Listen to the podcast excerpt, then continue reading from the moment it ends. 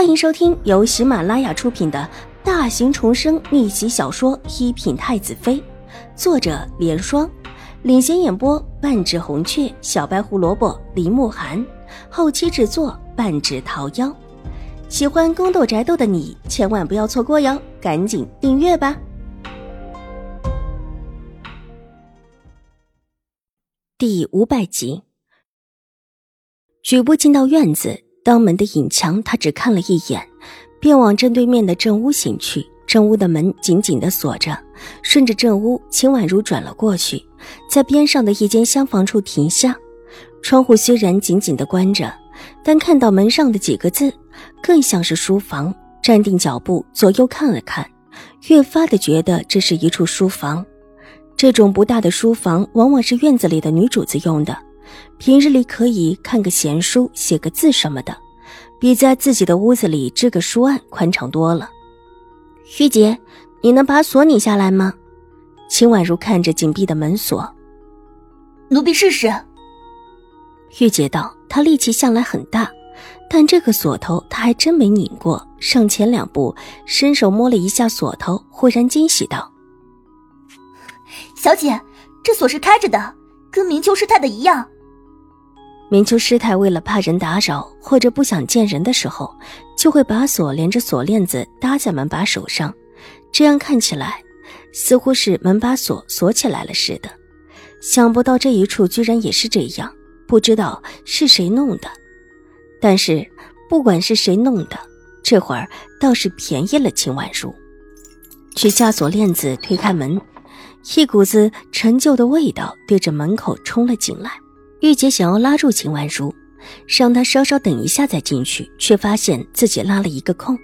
秦婉如已经举步走了进去，屋内的一切似乎都整理过，规制的整整齐齐，就仿佛一个从来没有用过的书房似的。只是看得出已经许久没有打扫过了。书架上放着一排排书，书上积满了灰尘。抬脚进去，一股子发霉的味道。屋内的一切。原本应当布置的极其雅致，但眼下却看到了灰败。曾经华美的窗帘早已经只剩下一些暗灰的颜色，再看不到往日的锦绣风采。秦婉如咬咬唇，压下心头的悸动，左右的看了看，笔直的往当中的一架书走去。那一架书之所以醒目，并不在于放置在上面的书比较多，而是因为。紧靠在一张大的书案前，如果往日写字、作画之类的，都会直接放置在这书架之上。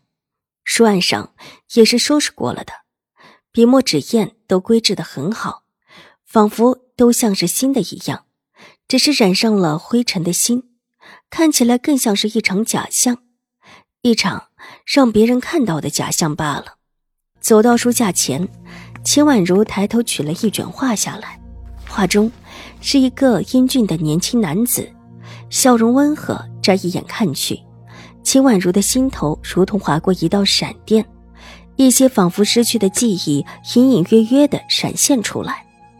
他眼熟，有种从心里透出的熟悉感。这一刻，让他的眼眶红了起来，鼻子处酸涩难耐，心却疼得仿佛漏了一个大洞一样。儿时的记忆太过于模糊。所有的一切都想不起来了，只是在看到这张画言的时候，却觉得慢慢的有了一些印象，很浅，如同淡淡的水印子，落在了白皙的纸面上。虽然浅，却也清晰的夺目。那是父亲，自己记忆中的父亲吗？眼泪一颗颗的往下掉。秦婉如下意识的把手中的画。拿得离自己远一些，生怕眼泪落到纸面上，染上了上面的画。两生两世，终于找到自己的父亲了吗？目光几乎贪婪的落在男子隐隐带着几分熟悉的脸上，即便是紧咬住唇，也忍不住有一些呜咽。别人都有亲生父母疼爱，而自己却一直没有，命运漂浮若萍，最后被人楚留月。和邵颜如陷害，身首分离。原以为自己和邵颜如并没有多大的仇怨，纵然他不喜自己是一个寡妇，也不会跟自己这样的小人物计较。他一个高高在上的宠妃，又岂会不放过自己如同蝼蚁一般的存在？却原来这早早的一切，便已在别人的计算中。上一世的他，一直生活在卑微里，见人不敢抬头，连回答的话都低低的，不敢高声。可即便到了这种程度，那些人都不打算放过自己，却原来自己在别人的算计里唯有死路一条。即便那时不腰斩，还有许多死法留给自己，他们就没有打算给自己一条活路。往自己战战兢兢的，还以为只要自己少陷于人前，就不会有什么事情。作为宠妃的邵颜如不会记得自己的。小姐，小姐，您怎么了？一看秦婉如哭了，玉洁慌了。秦婉如摇了摇头，拿帕子擦了擦眼角的眼泪。这一世，她要坚强。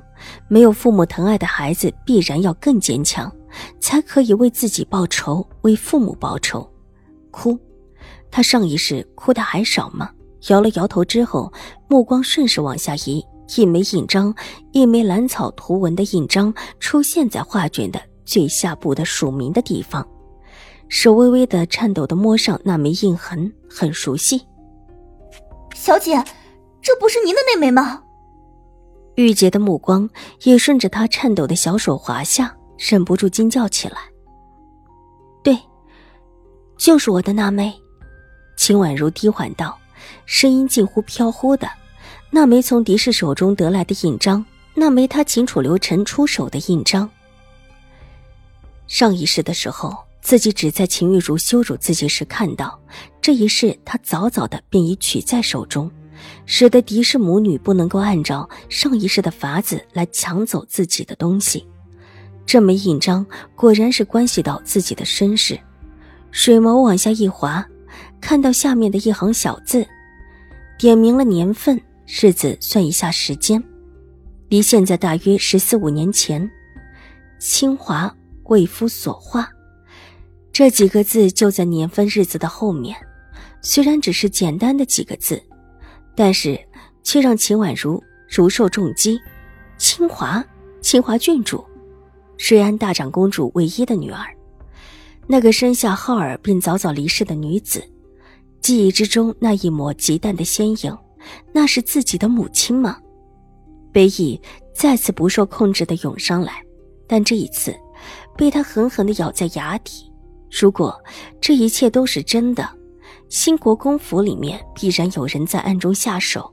而这个下手之人，最有可能的就是现在的新国公和新国公夫人，他们是最得力的两人。原本不可能继承世子之位的新国公，正是因为新国公世子的死，才登上新国公的位置。有着上一世的记忆，秦婉如不相信新国公和新国公夫人是无辜的。上一世，浩儿不知什么时候出的事，下落不明。虽然大长公主伤心过度，自请落发，而自己更是落得腰斩。这所有的一切都说明这事不简单，也不纯粹。他不相信这里面没有阴谋。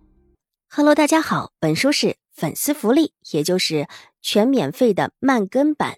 那性子比较急的小可爱呢，可以搜索“一品太子妃”，还有一个 VIP 畅听版，是会员免费收听的版本，更新会比较快一些。